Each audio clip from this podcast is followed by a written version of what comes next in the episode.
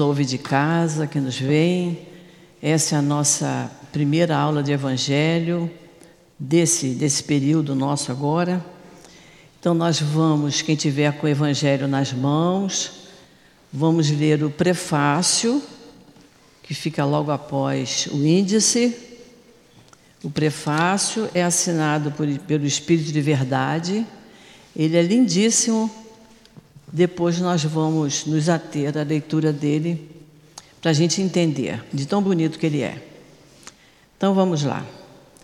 Os Espíritos do Senhor, que são as virtudes dos céus, como um imenso exército que se move desde que dele recebeu a ordem, espalham-se sobre toda a superfície da terra.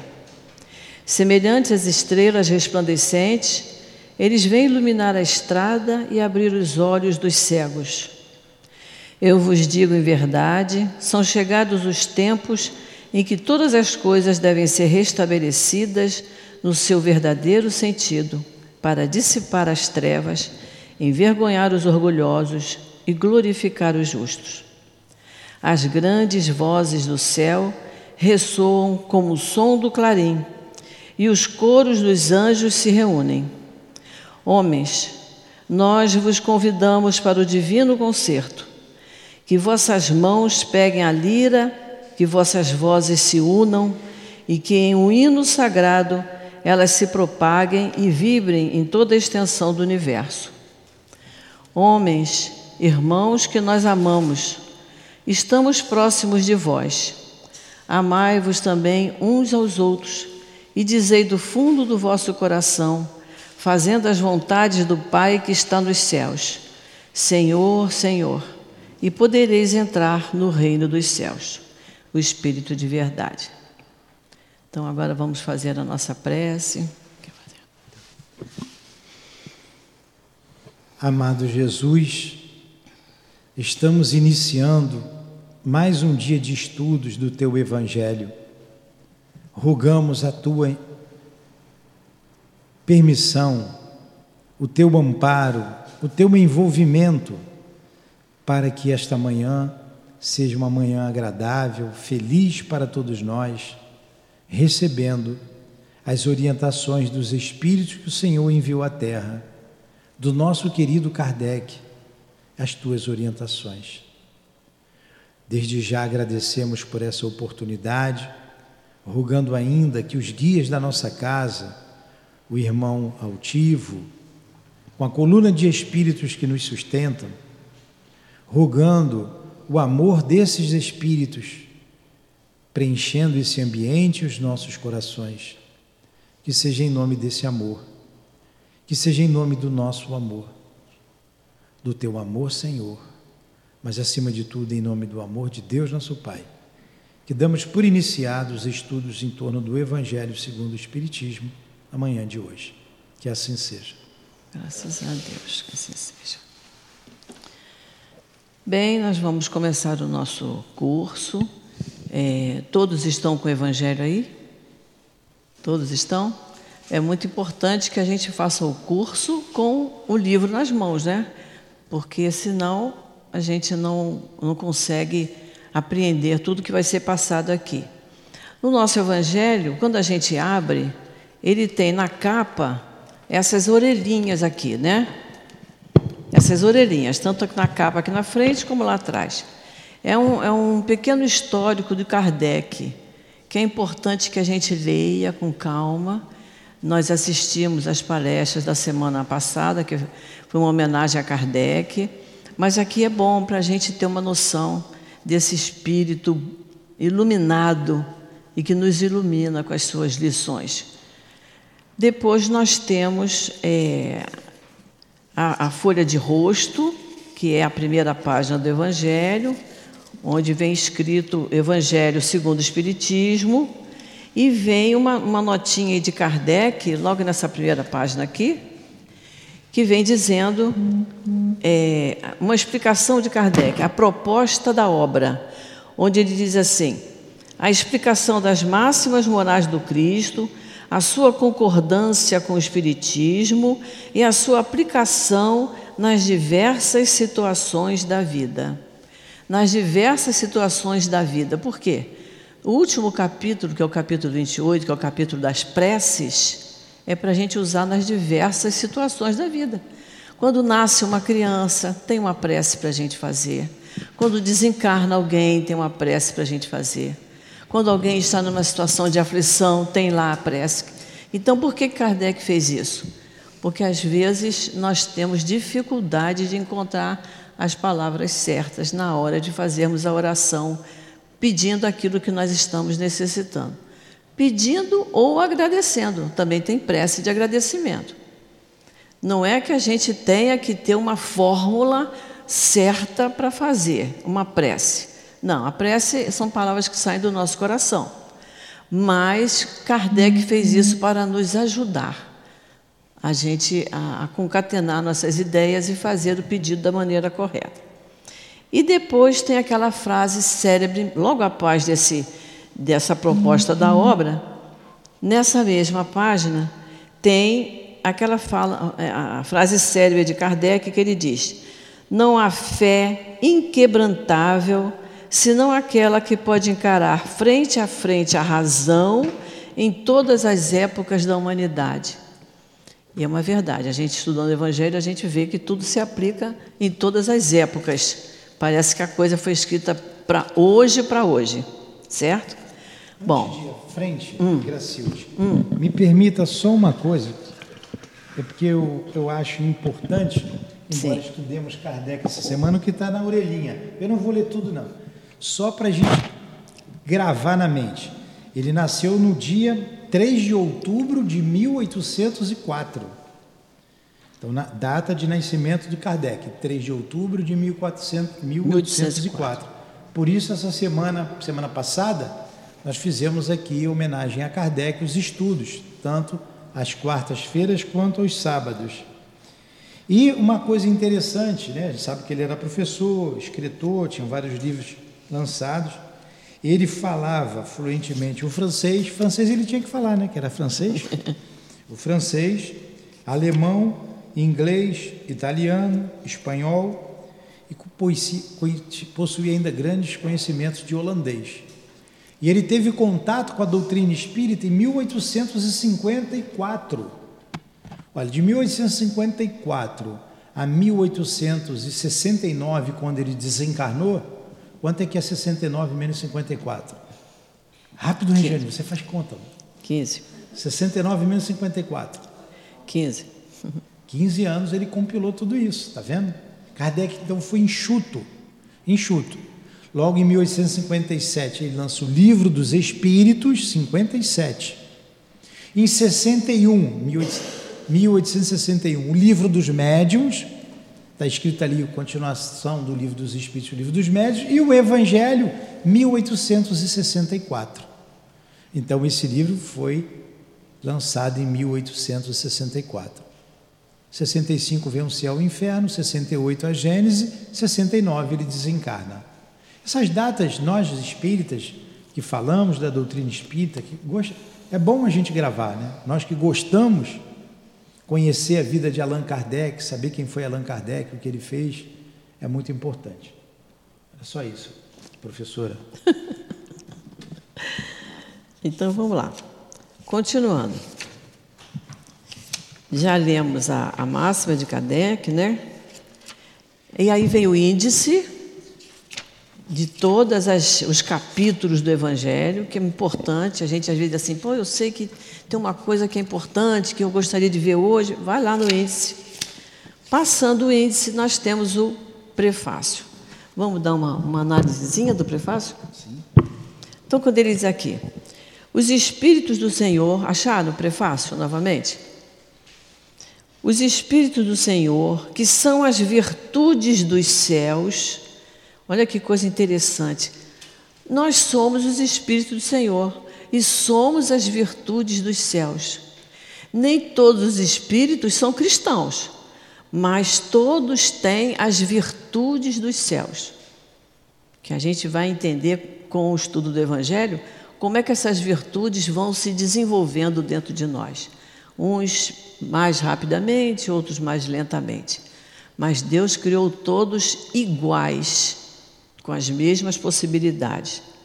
Então ele diz: como um imenso exército que se move desde que dele recebeu a ordem, a ordem de Deus, eles se espalham sobre toda a superfície da terra.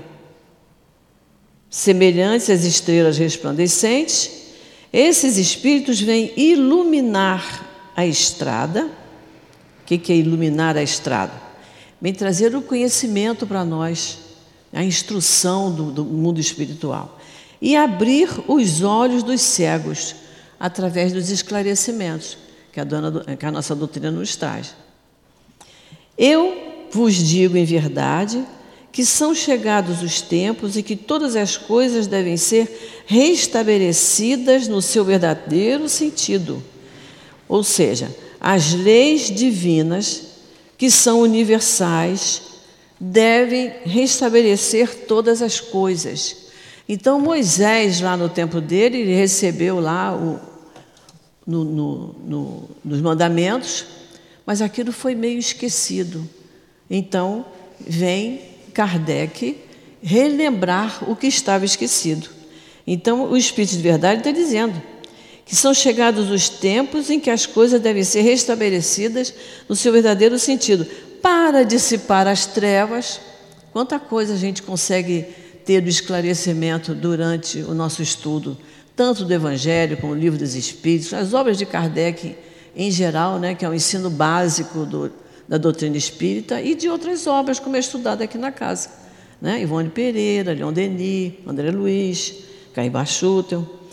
Envergonhar os orgulhosos, olha, os esclarecimentos espirituais vêm envergonhar os orgulhosos. E aqui nós vamos ver mensagem, como tem a mensagem da, da rainha de França, né? que era uma rainha, então ela tinha os súditos dela, e quando ela desencarna, que ela chega no plano espiritual, ela vê os súditos dela, os que estavam aqui na terra abaixo dela, em situação muito mais elevada do que ela. Então, essa doutrina vem envergonhar os orgulhosos no sentido de que a gente tem que botar os pés no chão. Não temos que ter orgulho de nada. E vem glorificar os justos, ou seja, dar mérito a quem tem.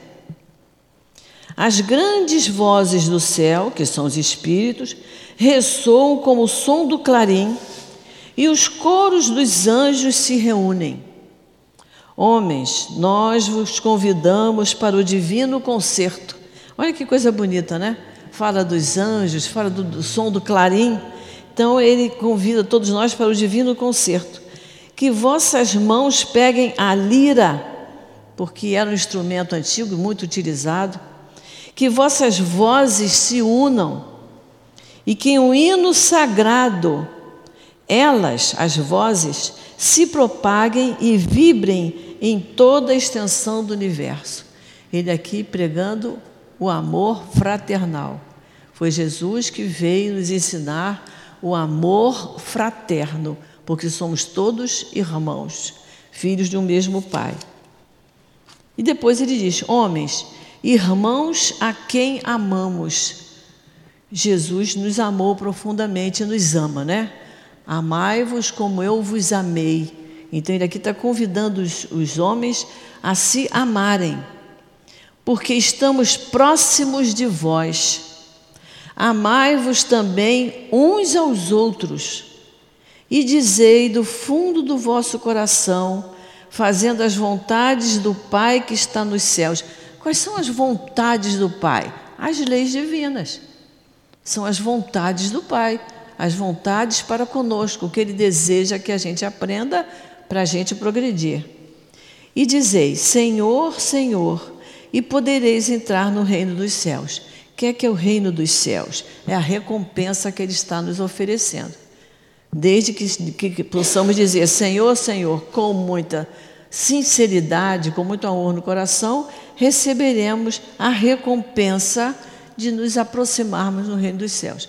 Quando a gente for estudar as bem-aventuranças, Jesus diz: Bem-aventurados os misericordiosos, porque entrarão no reino dos céus. Bem-aventurados os humildes, porque entrarão.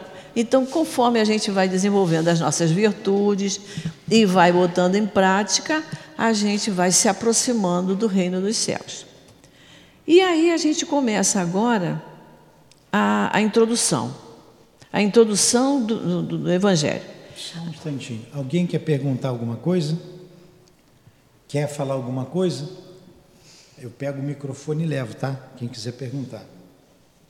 Tem uma nota aqui embaixo ainda, Gracilde, que hum. diz assim: a instrução acima, que a Gracilde acabou de ler, é. transmitida por via mediúnica, resume ao mesmo tempo o verdadeiro caráter do Espiritismo e o objetivo desta obra.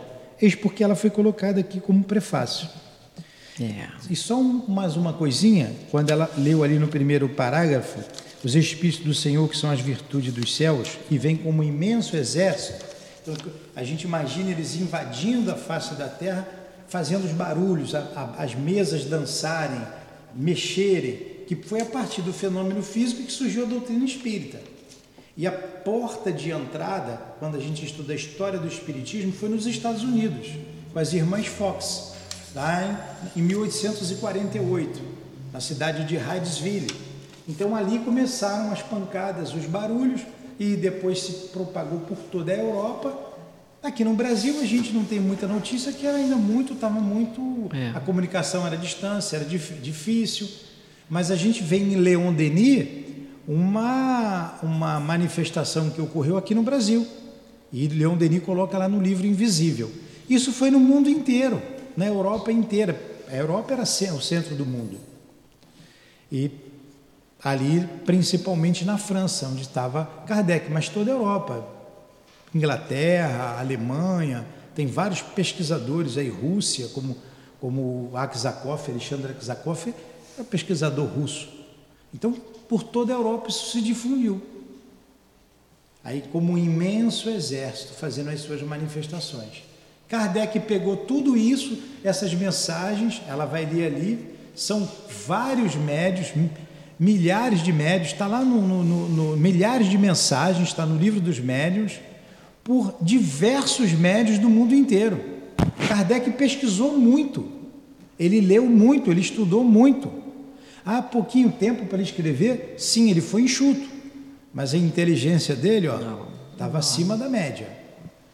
Como pedagogo, como, como é, discípulo de Pestalozzi, sabia fazer, é, ordenar essas ideias, como ele ordenou aqui no Evangelho, colocando numa sequência lógica. Todo o livro é numa sequência lógica, tanto o Evangelho quanto o livro dos Espíritos, o livro dos Médiuns. A gente vê a inteligência de Kardec, né? a, a facilidade que ele tinha em, em, em concatenar essas ideias, como disse aqui a nossa Gracilde. Vamos lá. Isso mesmo. Vamos lá? A introdução, como todas as obras de Kardec, a introdução é muito grande, mas elas são importantíssimas para a gente iniciar o, o estudo. Então, todos nós devemos ler com muita atenção a introdução. Então, ele diz assim: o objetivo desta obra. As matérias contidas nos evangelhos, que foram escritos pelos evangelistas, podem ser divididas em cinco partes os atos comuns da vida do Cristo, esses atos comuns estão lá no Novo Testamento, na Bíblia. É, os milagres que nós vamos encontrar na Gênese, as predições que nós vamos encontrar na Gênese, as palavras que serviam para o estabelecimento das, dos dogmas da igreja, que nós vamos estudar mais profundamente quando nós estudarmos o capítulo 4, ninguém pode ver o reino de Deus se não nascer de novo. Então, é o dogma da igreja nós vamos estudar aqui. E o ensinamento, o ensinamento moral. O ensinamento moral que é, como nós vimos lá na proposta da obra, quando ele diz é, que essa obra contém a explicação das máximas morais do Cristo, porque nós vimos aqui, quando ele falou é, os atos comuns da vida do Cristo, Kardec pega, e vocês vão ver no início de cada capítulo, está escrito em, itálico, em negrito, trechos que ele tira da Bíblia. Então, o espírita também tem conhecimentos da Bíblia. Muita gente pensa que não, que espírita só lê livro espírita. Mas a gente tem que ter um conhecimentozinho da Bíblia, porque se foi dito Por Jesus, eu tenho que conhecer. Só que se a gente pegar só a Bíblia para ler, às vezes a gente acha que o, o, ali, tá, o assunto está meio árido, a gente tem dificuldade de entender. E aí o Kardec, com a bondade dele, ele troca em, em miúdos para nós, para a gente entender melhor a passagem da Bíblia. Então ele diz, é, no segundo parágrafo ele fala, se as quatro primeiras partes, que nós já vimos, os atos comuns da vida, os milagres, predições, ah, os dogmas, se as quatro primeiras partes foram objeto de controvérsias, a última permaneceu inatacável. A última qual é? O ensino moral. Diante desse código divino, o ensino moral é um código divino, que é o objetivo do Evangelho segundo o Espiritismo. Que a gente siga esse código divino para a gente se acertar na vida, para a gente se equilibrar, para a gente se harmonizar. Diante desse código divino, a própria incredulidade se inclina. Aqueles que não acreditam, que não querem nem saber. É o território de todos os cultos podem se encontrar, a bandeira sobre a qual todos podem se abrigar, quaisquer que sejam suas crenças, porque ela jamais foi motivo das disputas religiosas levantadas sempre por toda parte por questões de dogma. Aí vocês têm aí no rodapé o que se diz da palavra dogma, que é um ponto fundamental e indiscutível de uma doutrina. A nossa doutrina, ele, Kardec nos fala que ela, ela é ligada à nossa razão, ao nosso raciocínio, à nossa fé raciocinada. Então, nós não temos nada da doutrina espírita que não possa ser falado, discutido, raciocinado. Certo? Continuando, aliás, se o discutissem, as seitas nele teriam encontrado sua própria condenação, porque a maior parte se apega mais à parte mística que à parte moral, que exige a reforma de si mesmo. Então é por isso que o Evangelho é voltado para a parte moral, porque exige a reforma de si mesmo. Nós estamos estudando a doutrina espírita para fazermos a nossa reforma íntima, para a gente se melhorar para a gente aprender a cair em si e dizer: hum, errei, não devia ter dito aquilo, não devia ter agido daquela maneira.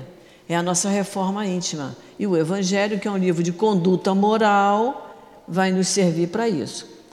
Para os homens em particular, para a humanidade em particular, é uma regra de conduta, abrangendo todas as circunstâncias da vida privada e pública, todas as circunstâncias da vida privada, ou seja, a minha vida em particular, na minha casa, eu tenho que tratar os meus familiares, os meus queridos, com respeito, com amor, com carinho. E da vida pública, qual é a nossa vida pública? Aqui. Nós aqui nós estamos na nossa casa espírita, né? Nosso lar é lá na nossa casa. Aqui nós estamos na nossa casa espírita. A vida pública também é quando você está dentro do supermercado, quando você está no banco, quando você está no seu ambiente de trabalho remunerado. É a nossa vida pública. Então, o Evangelho tem que ser entendido e seguido na nossa vida privada, no nosso, nosso mundinho particular, como na nossa vida pública. É importante isso. Nós não podemos ter dois tipos de comportamento. Nós temos que aprender a ter o mesmo tipo de comportamento aonde quer que eu esteja.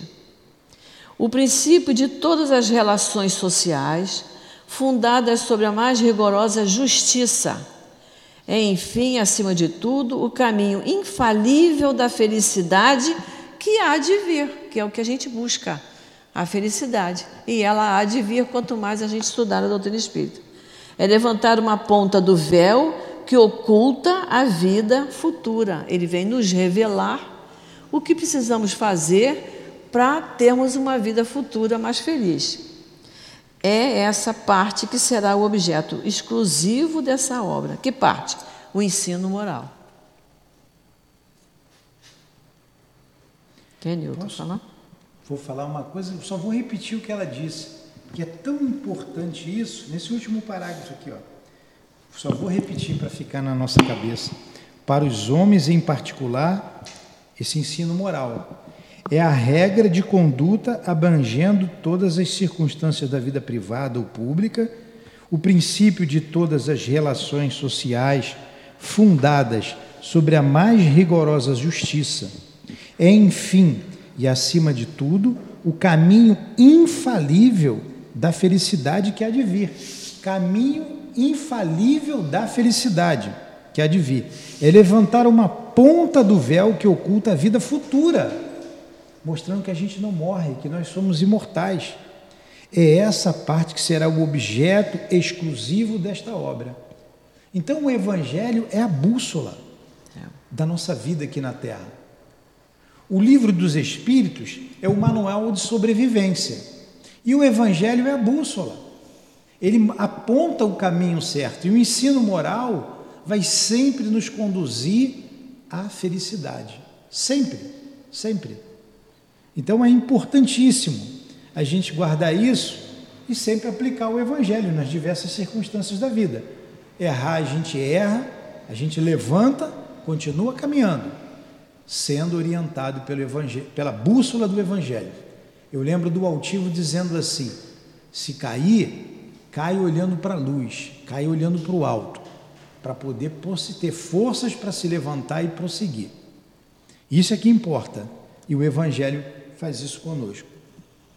E quando estudarmos o capítulo 3, nós vamos estudar bastante a questão da vida futura. É. Que muita gente não, não, entende bem o que é a vida futura. E, quando ele fala que é, o, é o, o ensinamento moral é um campo para todos, inclusive para os materialistas, a gente pega, por exemplo, o amor.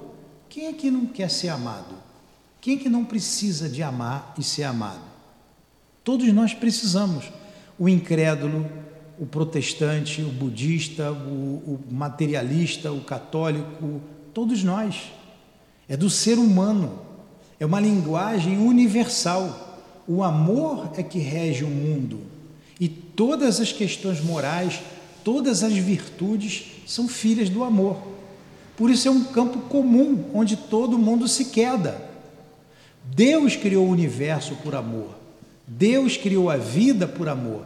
Nós ainda não, não sabemos amar e compreender esse amor, porque isso é um processo. Um processo. É um processo. A gente vai chegar lá. Estamos muito mais próximos do princípio do que da meta, mas a gente vai chegar lá. E é interessante isso no livro dos Espíritos. Os Espíritos falam que nós todos fomos criados para amar e sermos amados.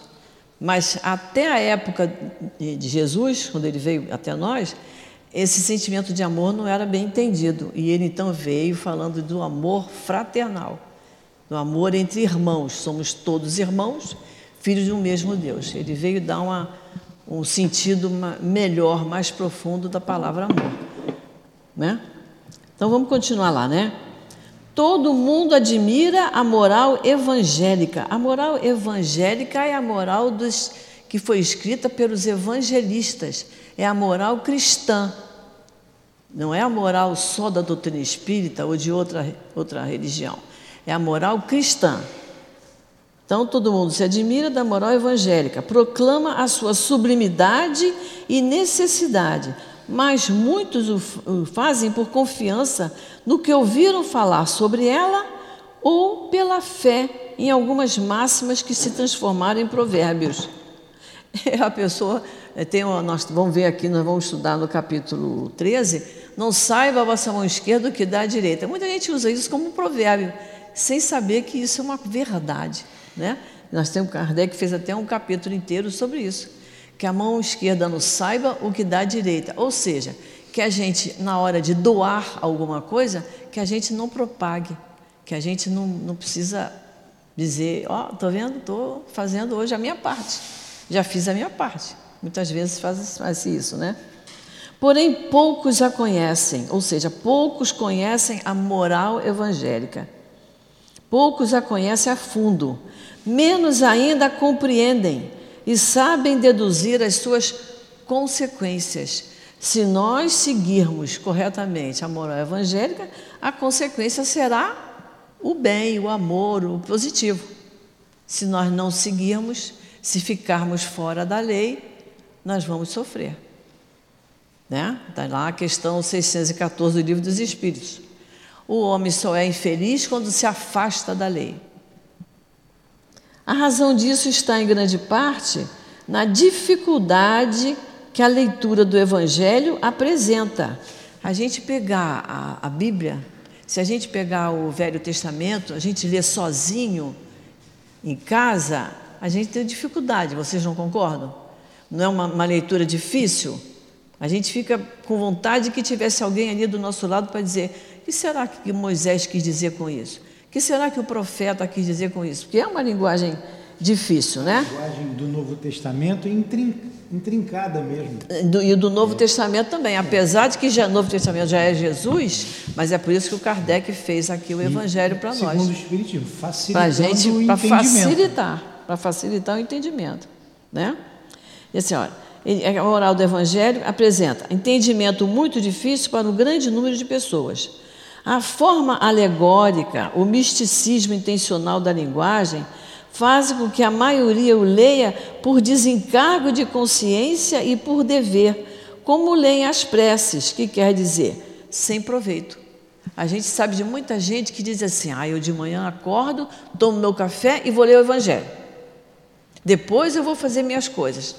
Muito bem, começou bem o dia, mas entendeu o que leu?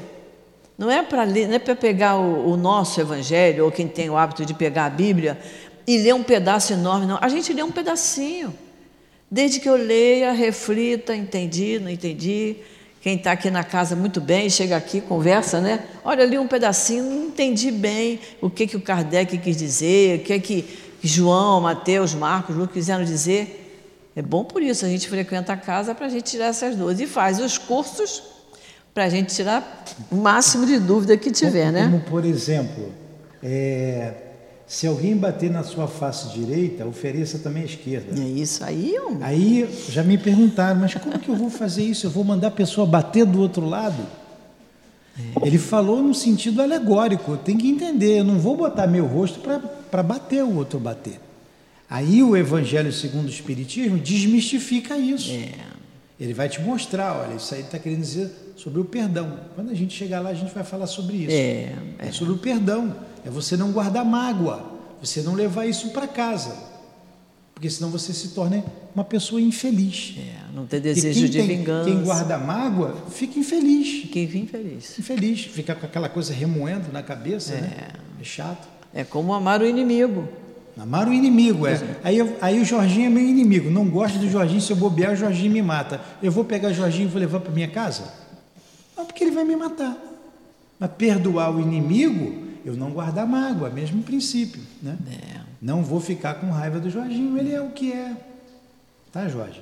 Você é, é o que é. E é interessante o Evangelho, quando fala desse assunto, ele fala né, que a gente, não, ao se deparar com o inimigo, a gente não vai ter as mesmas atitudes de afeto, de carinho que vai ter por um amigo. Mas a gente vai ter atitude de compreensão. Porque como Jesus ainda, compreendeu. Como Jesus compreendeu. E que a gente tendo essa compreensão, a gente fica assim, que pena, ele ainda, ainda não sabe o que eu estou aprendendo. Que a gente ainda não sabe, né? Nós estamos aprendendo. Os preceitos de moral disseminados aqui e ali, misturados a grande quantidade de outras narrativas, passam despercebidos. Torna-se então impossível compreendê-los no todo e deles fazer objeto de uma leitura e de uma meditação distintas. Olha aí que nós falamos. Ler o Evangelho e fazer uma meditação. O que é fazer a meditação? É a gente parar para pensar o que foi que eu li. Senão a gente lê, lê e diz assim, não, não entendi nada. Não, volta lá. Vai ler outra vez, lê devagar. Lê pequenos trechos, de modo que a gente entenda. Não adianta eu dizer assim, ah, eu li o Evangelho hoje, eu li um capítulo inteiro. Eu entendi? Se alguém me perguntar assim, o que, é que você entendeu daquela leitura? Se eu não souber dizer, não adiantou muita coisa, né? Então, é ler devagar para meditar. É verdade que foram feitos tratados de moral evangélica, mas a apresentação em estilo literário moderno retirou a singeleza primitiva que lhe dava, ao mesmo tempo, o encanto e a autenticidade. Ocorreu mesmo com sentenças isoladas reduzidas à sua mais simples expressão proverbial. São apenas preceitos que perdem uma parte do seu valor e do seu interesse pela ausência de detalhes e das circunstâncias em que foram emitidos. Então, ele está tá dizendo aqui da dificuldade da leitura, sempre a gente entendendo, moral evangélica é a moral cristã, é a que foi escrito pelos evangelistas, tá, gente? Vamos entender sempre isso. Não é um termo de uma determinada religião, é do cristão, né? Então, o estilo literário é, moderno, o que, que ele quis dizer? Os evangelhos foram escritos primeiro em hebraico, né, Nilton? Depois passou para o grego, para depois passar para o latim, para depois chegar para as outras línguas, para o francês, para o inglês, para o português. Então, veio modernizando e muita coisa veio modificando. Por isso, quando nós estudarmos o capítulo 23, que é estranha moral, Kardec inteligentemente pegou uma porção de de frases que a gente não entende bem. Será que Jesus disse isso mesmo? Ele botou lá no capítulo 23 para a gente aprender a analisar. E ele lá ele diz: ou isso não foi bem traduzido, ou não foi bem compreendido, ou não foi dito por Jesus. Que a gente sabe que os evangelhos foram escritos muito tempo depois de Jesus. Jesus mesmo não escreveu nada. Os evangelistas é que escreveram. Então, uma coisa é você escrever o que você fala, Outra coisa é o outro escrever o que você falou muito tempo depois. Então pode ter uma controvérsia ou outra, né? Eu tinha maior curiosidade, talvez quando a gente desencarnar, quando mostrar as cenas que estão tudo impregnadas no fluido universal, não é? A, a conversa de Jesus com Marta e Maria. O que chega até nós, a singeleza da conversa, o que eles estavam conversando, o que chega até nós é que Marta estava nos seus afazeres e pediu a Jesus que Maria fosse ajudá-la. Maria está conversando aí, pô, manda Maria vir me ajudar. Aí tá lá. Marta, Marta, Maria escolheu a melhor parte. Mas o que, que eles estavam conversando ali? Que melhor parte é essa? É. Que não chegou até nós, nós não sabemos. Então, mas a gente imagina Jesus conversando. Qual o tipo da conversa que Jesus ia ter com quem ele gostava, porque ele visitava a casa de Marta, Maria, Lázaro, eram amigos dele. É. Então ele gostava de ir lá. Não era a primeira vez que ele foi ali. É. Tanto quando teve a morte de Lázaro, ele estava voltando, né? Estava voltando. Estava é, é, em outra cidade, levou quatro dias para chegar lá. Então, como é que foi essa conversa de Jesus, hein? É algo que a gente tem que, né? Eu, pelo menos, fico curioso quando é. eu lembro.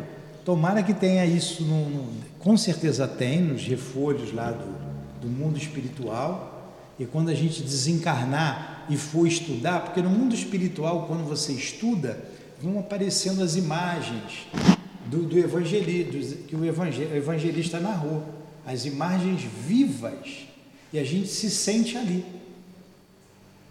Provavelmente, eu não sei, aqui também, provavelmente a Gracilde vai lendo, quando a gente chegar nas parábolas, quando nós chegarmos nas parábolas e nos estudos propriamente ditos ali, no capítulo 1, irão aparecer essas imagens toda vez que a gente fala de Jesus. É. Quadro para os espíritos vivenciando aquele momento. A gente imagina o, o teor da conversa, conversa né? a qualidade da conversa. A qualidade. Marta Maria é aquela que enxugava os cabelos, é a mesma, né? É. Maria Madalena, não é? É, acho, acredito que sim. Né? É, acho que a Maria Madalena, que depois, olha como ele gostava dela. É. Ela, ele, ele foi na casa do. Desculpa, eu só abri esse Não, pedacinho. É, isso quando aí, quando Maria bom. Madalena vai na casa, Jesus vai visitar o fariseu, Maria Madalena entra, chora, enxuga as lágrimas com os cabelos. Já devia ter o cabelo comprido, né? e depois ela quebra um alabastro de perfume e unge os pés do Senhor com perfume. Olha que beleza! Como ela amava Jesus. É. Então vamos lá, continuando. Para evitar esses inconvenientes, reunimos nesta, esse inconveniente do não entendimento, né? Reunimos nesta obra os artigos que podem constituir, propriamente falando, um código de moral universal sem distinção de culto. E Kardec não estava preocupado aqui com tipos de religião. Ele queria passar a moral cristã para todos. Não ter separação, né? Não havia Que a separação. gente chama de sectarismo. Sectarismo. né? Sectário, ele separa. É. Tem uns que dizem que Jesus só está ali naquela religião, né? Só É. com eles. Kardec já se preocupava com isso. O ensino moral une todas as religiões. É, o ensino universal. Ensino universal.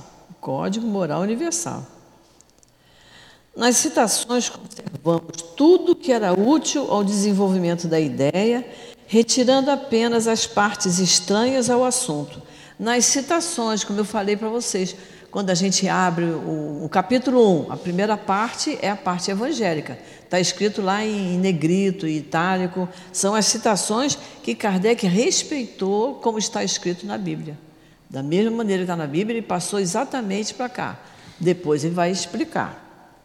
Além disso, respeitamos escrupulosamente a tradução original de Saci, que tem explicação aqui, que foi um escritor e teólogo, autor de uma célebre tradução francesa da Bíblia. E essa tradução suscitou violentas polêmi- polêmicas, né? É, isso depois está escrito ali no, no, no rodapé explicando quem é o Saci, para a gente não confundir. Assim como a divisão por versículos. Kardec foi inteligentíssimo. Quando a gente for estudar mesmo, a gente vê que no capítulo ele bota Mateus capítulo 5, versículos 3 a 9. No outro ele bota lá adiante Mateus capítulo 5, versículos 1 e 2. Quer dizer, ele trabalhou a Bíblia de maneira que a gente entendesse melhor, que nós não tivéssemos tanta dificuldade. Gracildes, só uma coisa aqui, é, ratificando o que você acabou de falar. São várias as traduções para várias línguas. Várias E línguas. dentro de cada língua, várias traduções. O português tem mais de 10 traduções. Tem traduções católicas, as edições paulinas são traduções católicas. Católicas. Tem traduções protestantes, que são diversas também. É. É, e nas outras línguas, a mesma coisa. Kardec fez questão de colocar aqui o tradutor. Então ele se baseou na tradução desse Sassi, ou Sassi, É. não sei como é que se fala, É. é que era um escritor e teólogo, como está aí na nota de rodapé. Então é baseado nessa tradução.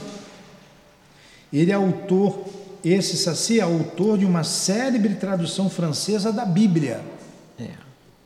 que suscitou violentas polêmicas. Aí ele vai falando aqui de quem foi esse Saci, É. tá? Isso A é gente vê, a gente saber. pega a- uma Bíblia católica, uma Bíblia evangélica, o teor é o mesmo, mas a maneira de, de colocar as palavras é que pode sugerir dúvidas, entenderam? Mas o teor é o mesmo. Porém, em lugar de nos prendermos a uma ordem cronológica impossível e sem vantagem real em semelhante assunto, as máximas foram agrupadas e classificadas metodicamente, segundo sua natureza, de maneira que elas se deduzissem, tanto quanto possível, uma das outras. Foi isso que nós falamos. No, no capítulo 1, é, é, nós vamos ter Mateus capítulo 5, versículos 17 e 18.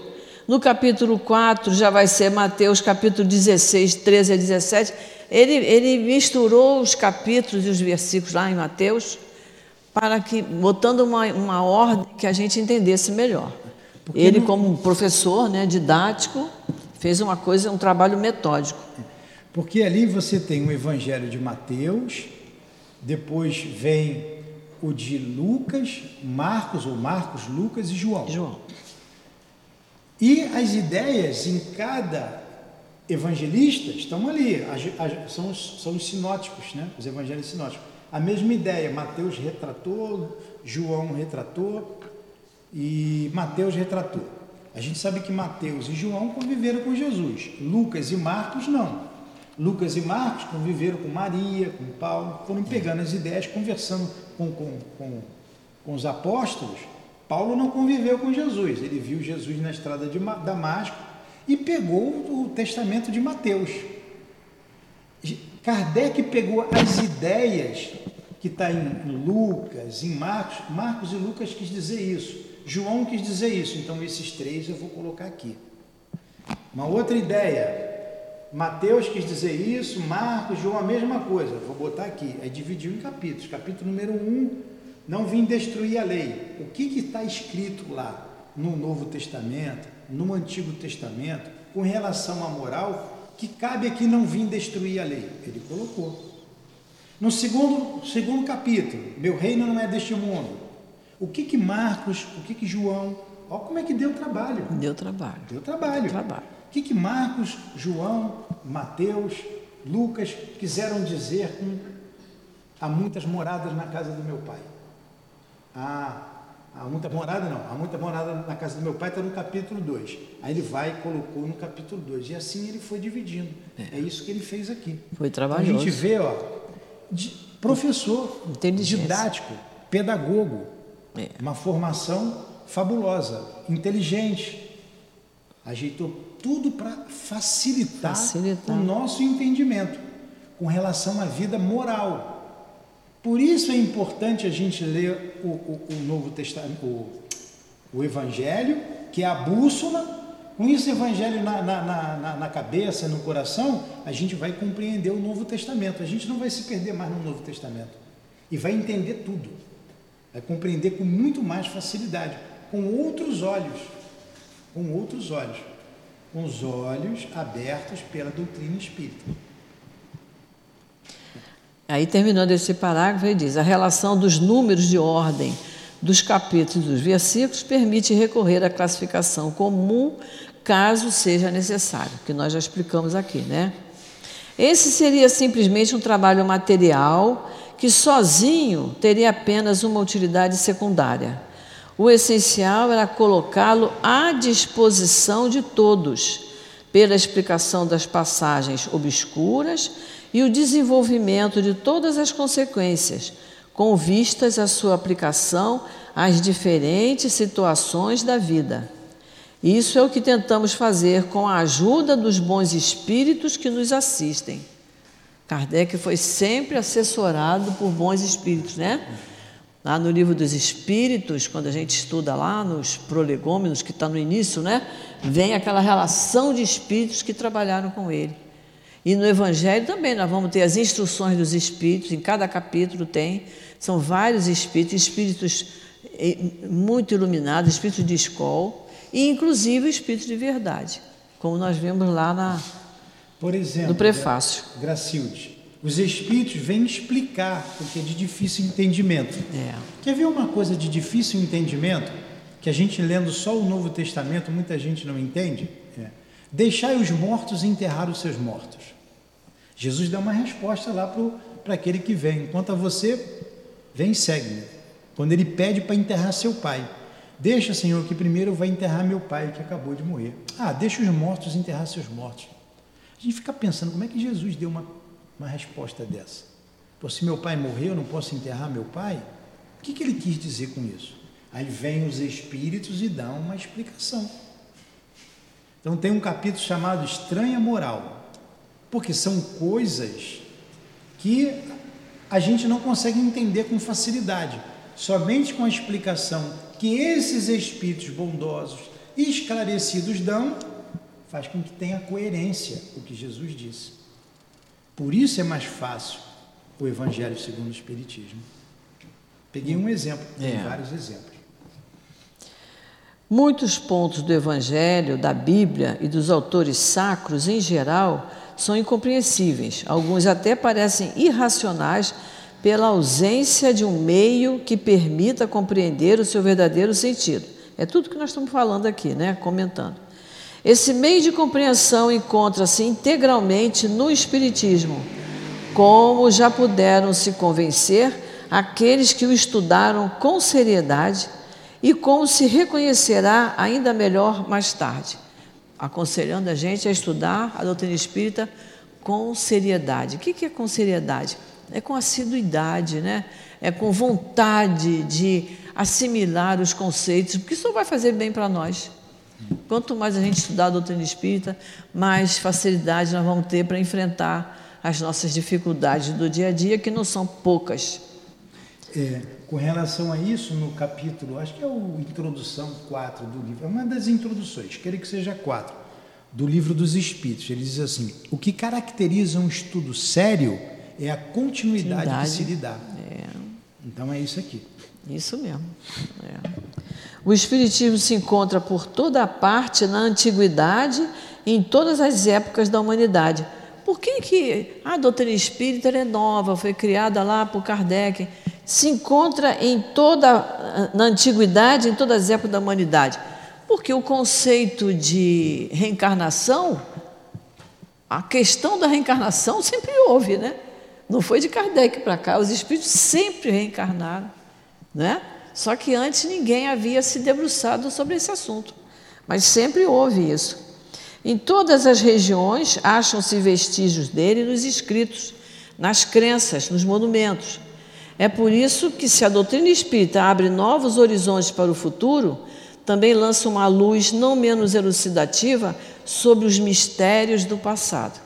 E aí, quando a gente for estudar o capítulo 5, que a gente vai ver as causas das aflições, há causas atuais e há causas das aflições em vidas passadas. Tudo isso nós vamos estudar no Evangelho. Como complemento de cada preceito, juntamos algumas instruções, que nós falamos, as instruções dos Espíritos, que cada capítulo vai ter, escolhidas entre aquelas que foram ditadas pelos Espíritos em diversos países e por intermédio de diferentes médiums. Aí, ó. Isso que nós destacamos. Que nós destacamos. Nós vamos ver a, a, a questões é, com a benevolência, que é um, um, assunto interessante, e que cinco ou seis médios falaram sobre benevolência, e um não desmente o outro. Kardec aproveitou todas as mensagens, porque todas são importantes e todas se complementam. É isso que caracteriza a universalidade da doutrina dos espíritos. Essa é. Ditada pelos espíritos em diversos países e por intermédio de diferentes médios. Então você tem espíritos que têm a sua opinião, dado por um próprio médium. Por exemplo, tem o Evangelho de Rusteng. O trabalho era até da época contemporânea de Kardec. É a opinião dele, daquele espírito. Não tem uma universalidade. É, nós temos o Ramatiz. Tem o que ele trouxe. O espírito trouxe as, as não estou dizendo que está certo, está errado, que nada disso, não. só uma análise. O Espírito trouxe as comunicações através de um único médium. O médium pode se enganar? Pode. O espírito pode se enganar? Pode. A não ser que ele seja de espírito superior. O que Kardec fez? Ele, sabendo disso, vários médiums, vários espíritos, em países diferentes, falando a mesma coisa, passou pelo crivo da razão. Opa, então é isso mesmo. Aí colocou para a gente entender. É, que é o que a gente tem que fazer né, na nossa é. vida. Na hora de tomar uma decisão, já que nós não somos ainda espíritos superiores, a gente tem que organizar o nosso pensamento e pedir ajuda dos companheiros, que cada um dê a sua opinião para a gente raciocinar melhor. Tomar a decisão. Tomar a decisão. Se essas instruções saíssem de uma única fonte, poderiam sofrer uma interferência pessoal ou do meio em que foram dadas, que foi o que o Newton acabou de falar. Enquanto que a diversidade de suas origens prova que os espíritos dão os seus ensinamentos por toda parte e que, sob esse aspecto, não há ninguém privilegiado. E aí tem uma nota de Kardec aí que, que vale a pena ler essa nota? Quer que eu leia? Lê. Tem uma nota de Kardec. Ele diz assim: Poderíamos, sem dúvida, dar sobre cada assunto um número maior de comunicações obtidas em inúmeras outras cidades e centros espíritas, além dos que citamos. Mas devemos, antes de tudo, evitar a monotonia, monotonia das repetições inúteis e limitar nossa escolha àquelas que, pela essência e pela forma, combinam mais especialmente com o plano desta obra, reservando para publicações posteriores as que não puderam ser aqui incluídas. Até esse trabalho ele teve, né? É. De, de analisar uma por uma. É. Quando a gente vê lá na revista espírita, tem inúmeras de outras comunicações que não tem aqui. Quanto aos médiums, evitamos nomeá-los, na maior parte foi a pedido deles mesmos, que não foram designados. Portanto, não convinham fazer exceções. Aliás, os nomes dos médiuns não teriam acrescentado nenhum valor à obra dos espíritos. Isso seria apenas a satisfação do amor próprio, com a qual os médiuns verdadeiramente sérios não se preocupam de modo nenhum. Eles compreendem que, sendo o papel puramente passivo, o valor das comunicações não realçam em nada o seu mérito pessoal e que seria infantil tirar vantagem de um trabalho de inteligência ao qual só prestaram um concurso mecânico. Então, destituir o médium de vaidade. Não deram o nome deles. Eles não deram o nome. Né? É interessante, tem muitas mensagens aqui que o médium assina, um espírito protetor, é. um espírito amigo. Ele não faz questão de dar o nome dele. E tem uma mensagem belíssima, a gente já está caminhando para o fim, é. né? só tem mais um parágrafo ou dois. Uhum. É, belíssima. Quem assina é José, um espírito amigo. É. Quem é José? Quem é o Zé? Não importa. Não está preocupado com isso. Não importa. O que importa é o teor da mensagem. O médium é inteiramente passivo nas mensagens. Vamos lá. Vamos fazer esse último parágrafo, né? O último é. Essa obra é para o uso de todo mundo. Nela, cada um pode buscar os meios de adequar sua conduta à moral do Cristo. Além disso, os espíritas aqui encontrarão as aplicações que mais especialmente lhes dizem respeito. Graças às relações estabelecidas de uma forma permanente entre os homens e o mundo invisível, Daqui em diante, a lei evangélica, ensinada por todas as nações pelos próprios Espíritos, não será mais letra morta, porque cada um a compreenderá e será incessantemente solicitado pelos conselhos dos seus guias espirituais a colocá-la em prática. As instruções dos Espíritos são verdadeiramente as vozes do céu que vêm esclarecer os homens e convidá-los para a prática do Evangelho. Essa última frase. As instruções dos Espíritos são verdadeiramente as vozes do céu que vêm esclarecer os homens e convidá-los para a prática do Evangelho. Que beleza, né? Muito bom. Praticar. Vamos parar por aqui. Semana que vem a gente continua no capítulo 2. Vocês gostaram? Gostaram da Gracildes? Não é melhor do que eu? Tá vendo? Então semana que vem vou ficar sentado ali, né? Vamos fazer a prece, faz, Priscila. Então vamos fazer a nossa prece. Mais uma para você marcar, tá? Uhum. Vamos fazer a nossa prece. Querido Jesus, espíritos amigos, que coordenam todas as tarefas da nossa casa, o nosso amigo, espírito querido Emanuel, patrono do curso do Evangelho. Estamos aqui, Senhor, muito felizes porque estamos iniciando novamente o estudo do Evangelho segundo o Espiritismo. E nós te pedimos, Senhor, as tuas bênçãos para cada um de nós. Te pedimos, Senhor, que nos dê sempre força, coragem, que nos intua para que estejamos sempre presentes aqui, nesse estudo maravilhoso que vai nos ajudar, Senhor, nas nossas dificuldades do dia a dia, com certeza. Abençoa, Senhor, a cada um de nós. Abençoa esta nossa casa, em que os espíritos que aqui trabalham nos recebem sempre de braços abertos. Que possamos sempre dizer presente a todas as tarefas da nossa casa a sempre que pudermos estar aqui. Então, Jesus querido, muito agradecidos, muito agradecidos por tudo quanto recebemos de Ti e desses espíritos amigos. É em Teu nome, Senhor, é em nome de Emanuel, é em nome de Antônio de Aquino, é em nome do nosso querido altivo e dos espíritos amigos que trabalham junto conosco nesta casa. E em nome de Deus, que nós encerramos essa nossa primeira aula do Evangelho. Que assim seja, graças a Deus.